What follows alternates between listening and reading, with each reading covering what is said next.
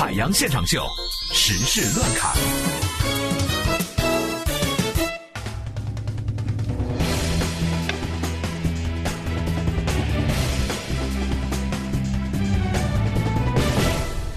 呃，不好意思啊，这一开始要说一个有点口味稍微的，是吧？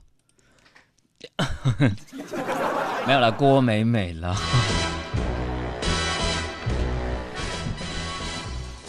最近一段时间，好，咱俩许愿吧，我祝听众朋友们健康快乐。好，你先说吧。最近一段时间，因为红会事件一夜成名的炫富女郭美美呢，因为赌博被抓获了。那公安机关的调查结果，请公安什么公安机关？OK OK 的调查结果以及郭美美本人的一个供述显示，就是郭美美本人和中国红十字会呢是毫无关系的。而且郭美美在这个采访的过程当当中呢，那叫采也算采访啊。对，因为是我以为是审讯，哈哈哈。呃，郭美美对着镜头是这样说的：“说因为自己的虚荣心犯下了一个很大的错误，导致红十字会这几年名誉受损这么严重，把真相说出来，还红会一个清白，跟红会深深的说一声，真的很对不起，非常对不起。”你绝对是属于那种没事儿找抽型的。哎呀，郭美美啊，郭美美啊，从这个某种意义上来说呢，公众其实双引号嗯，应该感谢郭美美。为什么感谢？你看，嗯为了公众了解和监督红会，旁敲侧击，他做了很多工作。因为他虚荣炫富、造假身份、误打误撞呢，好像是对中国的慈善发表了一些想法和意见，让我们去反观中国的慈善事业和中国的红十字会当中的一些事情。嗯，当然红会，我觉得双引号也要感谢他，双引号完了，为什么呢？因为嗯给了红会咱们自己一个坦坦荡荡做红会的机会。那这个郭美美呢，一再高调炫富的迷惑之下，很多人以为啊，啊这女的，哎呀，你现在很多你们女的不就在聊吗？那天办公室说，哎呀，这郭美美啊，就是攀上权贵了，妈呀，那钱来的全都不费费功夫，哎妈呀，毕竟你想想，她以一个这个十几岁、二十出头的年纪，就能够过上那么纸醉金迷的生活，啊，对呀、嗯，可是不曾想到，他的钱原来也是双引号辛苦双引号完了挣来的呀！我的天哪！当然了，用的是很多令人不齿的违法手段。有人也戏称呢，说啊，这没想到啊，那些与郭美美交易的人的审美观如此之差。我在这想说，为什么很多人说啊，跟郭美美，啊我美美睡上一觉就十几万？朋友们，不是他们审美太差，嗯，没审过美，哪儿来的审美观呢？对吧？说到这儿呢，我真的觉得现在社会跟古代社会真的不一样了。你看啊，郭美美也好，或者是古代的那谁也好，就这么说吧，同样是卖肉的，镇关西当年就被鲁智深三拳当场打死了，他还能活着，证明他和谐社会救了他，你知道吗？那，这是一个什么玩意儿啊？他是那块料，干啥啥不行，吃啥啥没够。再来说说你们女人的事儿吧，就是关于整形。嗯前段时间你去韩国干什么去了？去旅游去了呀。哎呀，哎呀！可是我我想知道今年年初的时候你去韩国，我总觉得你回来了以后哪儿看哪儿不对呢。我想去寻求，我想去查查上那面儿。这可是个大工程啊。我去韩国干什么？其实我还是了解韩国的饮食嘛，嗯，就待了三天，我就了解透了。泡菜。央视每周质量报告报道说，近年来，整形美容领域已经成为消费者投诉的又一热点。此前的十年左右的时间，我国平均每年因为整容导致毁容、毁形的投诉近两万起。有人说，十年间已经有里二十万张脸被整形美容行业给毁掉了。你现在就是给我喝云南白药，也无法弥补我们心灵上的创伤。我真想问你一个问题，就是说，嗯真的，比如说我给你一大笔钱，嗯，你会选择对自己哪一部分去整容或整形？其实说实话哈，我觉得爱美之心人皆有嗯之。包括之前我认识了一个化妆师的朋友，我就很好奇，我就问了他女生最关心的一个。嗯你说的是我那个造型师陈龙吗？对，我就问他，我说嗯现在不是很多女生都喜欢去打一打瘦脸针，然后嗯至少让自己的脸型看起来稍微匀称一点。嗯，在他给我详细的讲述了打瘦脸针的过程之后，我就果断的放弃了。是如果给你，你想你对自己，比如说面部的哪里最不满意？我觉得还是瘦脸吧。脸，你你还觉得还不瘦吗？你要想瘦成一根钉子吗？我跟你讲，而且你知道吗？嗯我觉得很多朋友可能就是可能会有很多朋友想的这个瘦脸针，就是想的是说那种打几针嗯可能就好了。然后那天我跟他聊完以后，我才知道，要持续的那不仅是要打好多次，而且嗯每一次要打很多针。对的，我原来以为就是打一针好，然后过几个月再去打一针，这个脸就能达到自己想象的那种程度了。我跟你讲，小爱和听众朋友们，如果给我钱的话，我一定会选择整形。为什么？我这个肚子实在是减不下去，我想抽抽脂，你知道吗？其实抽脂很痛苦的。我上次阑尾手术醒来之后，我就跟家人说，为什么不让他顺便给我抽点脂啊？哎呀，说这十年间已经有嗯二十万张脸被整容和整形业给毁掉了。嗯哎呀，这是与很多人错误的观念分不开的，你知道吗？嗯，怎么说？就是嗯你比如说，很多人是自己是个外貌协会，却希望另一半不是外貌协会的，嗯，但在很多人的心目当中，丑就成了一种病了，你知道吗？怎么呢？丑为什么是病啊？你要问怎么说叫整形医院呢？我知道你们很难过，但没关系，我也很胖的。我知道你很难过，感情的付出不是真心就会有结果。别问怎么做，爱才能长久，这道理有一天你会懂。我知道你很难过。我知道你很难过，尤其是用安卓的智能手机的朋友们。尤其是在刚刚过去的这个周末，有可能中毒了的安卓手机的用户。嗯，如果呢，你这几天哈、收到了这样的一条短信，就是谁谁谁，你的姓名看这个，然后给了你一串网址，尤其是最后结尾是 x x 神奇点 a p k，千万不要点开这个网址进行下载，否则你的手机呢会自动发短信，损失话费。这个呢也是近两天波及到全国的一个手机恶意程序 x x 神器。那前两天呢，这个案件呢在深圳市告破了。深圳警方呢抓获了嫌疑人李某，是一个十九岁的软件工程专业的学生。他称自己开发这个恶意程序的动机，就是想做一款大范围传播的软件来证明自己而已。这条新闻呢，其实说来之后呢，这个我想说的一句话就是：每当病毒在手机当中肆虐的时候，我们就觉得老式手机的优势就体现出来了。但是这件事情我有一点话想要跟大家分享，我不知道啊、大家是不是认同我的说法？嗯，这个超级病毒在全国范围内爆发了，涉及的是三大运营商的安卓手机用户。用户无意下载这类的软件之后呢，手机群发短信会花费不必要的短信费，承蒙一定的这个损失。以通讯录当中存有三百余名的联系人的机主为例，中招之后呢，将群发三百多条短信，损失至少在三十块钱以上。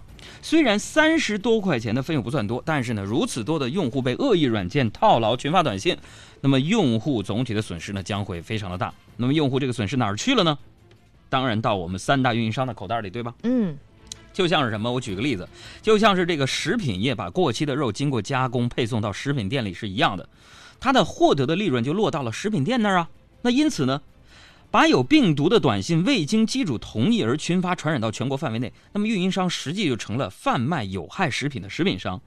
那对于食品安全事故的谴责是强烈的。你比如说福喜事件的六名高管已经被刑事拘留了，嗯但是对于资讯运营商，我们即便损失了，也是哑巴吃黄连呢。啊，啊这两天呢，三大运营商的客服都表示说，呃，对已经损失的话费呢，无法直接返还。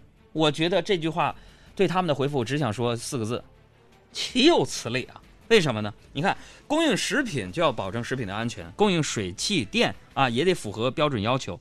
难道供应信息运营就可以躲避保证信息安全的责任吗？对吧？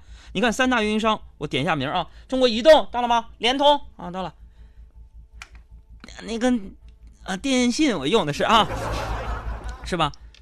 咱不能哑巴吃黄连，有苦说不出啊，对吧？运营商在运营并且收取客户的这个资费的时候呢，应该不断的去检查一下网络运行的异常的行为，嗯，应该这啊个是他们的基本职责所在。而且及时发现网络当中的病毒，阻止和杀灭网络的病毒，并且对异常的这个资费收益进行甄别，主动的退回给客户，这是一个有信誉、有责任的运营商起码的一个态度。那我们的政府监管部门呢，应该对运营商提出这样明确的一个运营要求，就是司法机关也应该主动接受客户的诉讼，自觉维护客户的权益。在一个具体客户的诉讼获胜之后呢，应该给运营商连带的惩罚，才能够促进他们维护通信安全和客户资讯的安全来看，对不对？所以病毒传播呢，得利的是运营商。对于犯罪嫌疑人制作、传播病毒，运营商你们是脱不了干系的。没有一个退回用户损失的态度。把不当得利落袋为安，显然是有失公平。希望三大运营商呢认真的对待此事啊！反正我说这话也没啥用，是吧？好吧，我们再来看下面的这条新闻，关于走私。最近，海关总署发布了关于跨境贸易电子商务进出境货物物品有关监管事宜的公告呢，正式的实施了。这一项新规，其中有一个亮点，就是会对通过电商渠道进行交易的进口商品呢，进行一个重点的监管。也就是意味着之前哈有这个部分，比如说私人代购或者是朋友帮忙性质的一些海外代购呢，会被列入到监管范畴之内。而朋友圈，我们经常也会看到有些代购的这个。呃，朋友圈内容出现，如果不报关的话，也有可能被当做是走私。那我相信大部分朋友圈代购党们，呃，这些卖家表示影响不大。怎么可能呢？他不都是吗？朋友圈代购没有报关，因为海外代购吗？因为他们的货有很多都是从动物园、白沟或者是义乌小商品城批发进来的，不要大惊小怪的。世界变化真的太快，你不明白会被淘汰。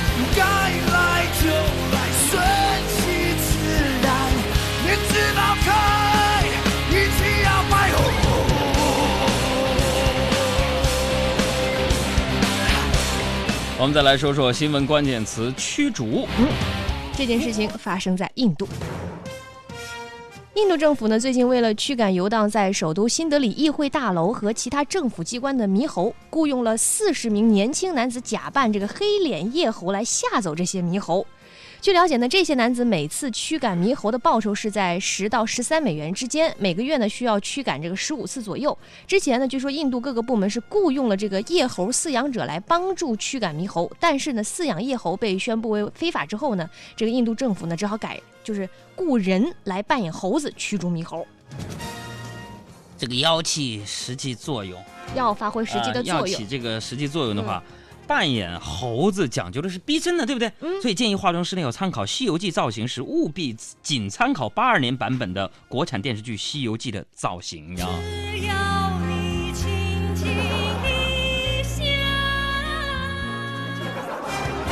来说说昨天晚上的演唱会吧。昨天晚上的汪峰，是星期六晚上，前天晚上了啊。啊，对对对，嗯，汪峰呢在鸟巢开演唱会，当天呢刚好是七夕，所以呢有很多的歌迷在现场是情绪的高涨，还多次的呼喊了汪峰的女朋友章子怡的名字。而汪峰呢也特别在自己演唱的过程当中呢，在歌词中加了一句“我爱你”，并且呢是深情的告白说：“谢谢你们一次又一次的呼喊他，这证明我的选择是对的，我的爱是对的。”你看这回啊，汪峰老师虽然说了很多肉麻的话，甚至单膝下跪了，嗯，但“嫁给我”三个字始终没有说出口啊。这其实也是之前大家特别盼望的。之前好像我们还报过这样的新闻，没说出口啊。嗯，因为他心里非常清楚，嗯，就即使说出口也上不了头条。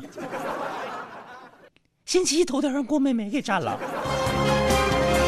再来说说范冰冰，范冰冰和黄晓明主演的《白发魔女传之明月天国》上映四天，票房冲破了两亿。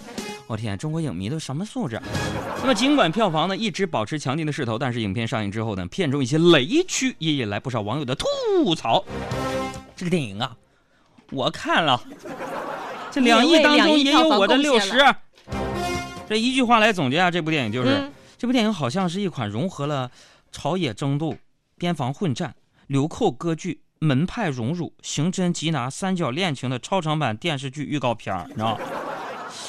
我觉得它又像一支超长的洗发水广告，范爷飘逸的秀发从头到尾，从黑到白，始终一顺到底。想带上你私奔，奔向最遥远城镇。想带上你私奔。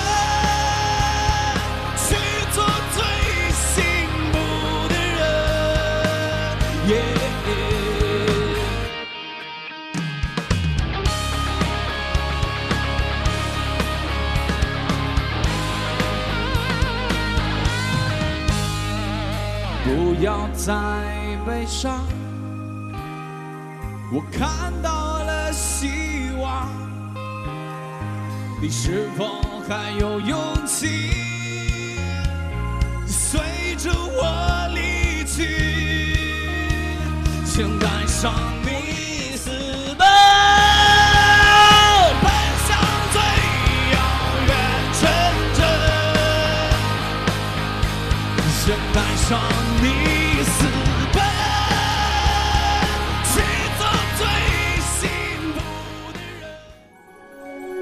人。类朋友们，你们想要获取快乐能量，寻找地球上的幽默集中营吗？拿出你的手机，打开微信，添加查找公众账号，输入汉字“海洋”，大海的海，阳光的阳，或添加微信号“给力海洋”的汉语全拼，海洋的汉语，这样就可以加入我们的微信家族。幽默语录、搞笑视频、互动社区，以及主持人的独家私密分享，你全能拥有。海洋现场秀，人类好朋友。